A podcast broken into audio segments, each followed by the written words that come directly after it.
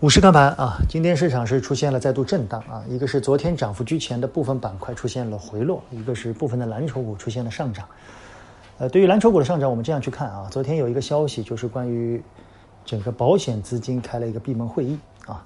我看了一下数据，目前保险资金在 A 股市场的整体权益的投入比是百分之十三，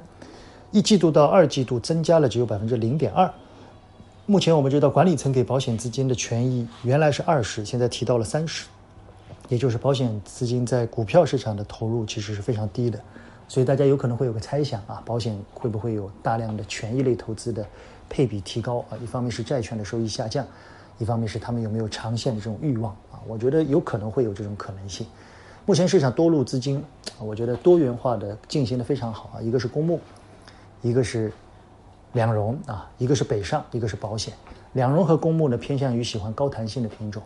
而保险和北上呢偏向于价值类的品种啊。所以我觉得虽然不能算泾渭分明，但总体对市场各种的多元化的操作都有帮助。那么保险比较喜欢的金融地产今天相对的表现比较好。我们对于整个市场，我认为在八月份是一个震荡缓步上行的格局啊，可能会有一些加速，但到了前高附近必然会有震荡。在这个过程里面，我们建议大家保持相对的高仓位，保持信心，适当的保持节奏就可以啊。所谓的适当保持节奏，就是我不太建议追涨啊。当然，也有朋友说，梁老师很多连板的股票也有啊，那不同的操作风格嘛。我们作为价值型的，是从不追涨的，我们坚持左侧或者偏向于左侧底部的交易，好吗？我想在这个市场里面机会很多。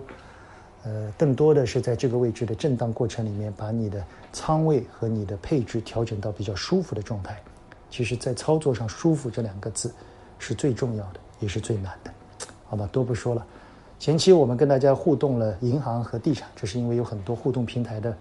用户啊，特别是订阅号的用户来问啊。我们还是这个原则：一个是中报期间呢，等到后期我们会大量的去解读一些中报。其次呢，如果有一些互动平台上比较有价值的问题，我们会作为互动在订阅号里面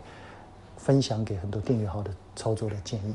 八月份呢，我们希望一个是能够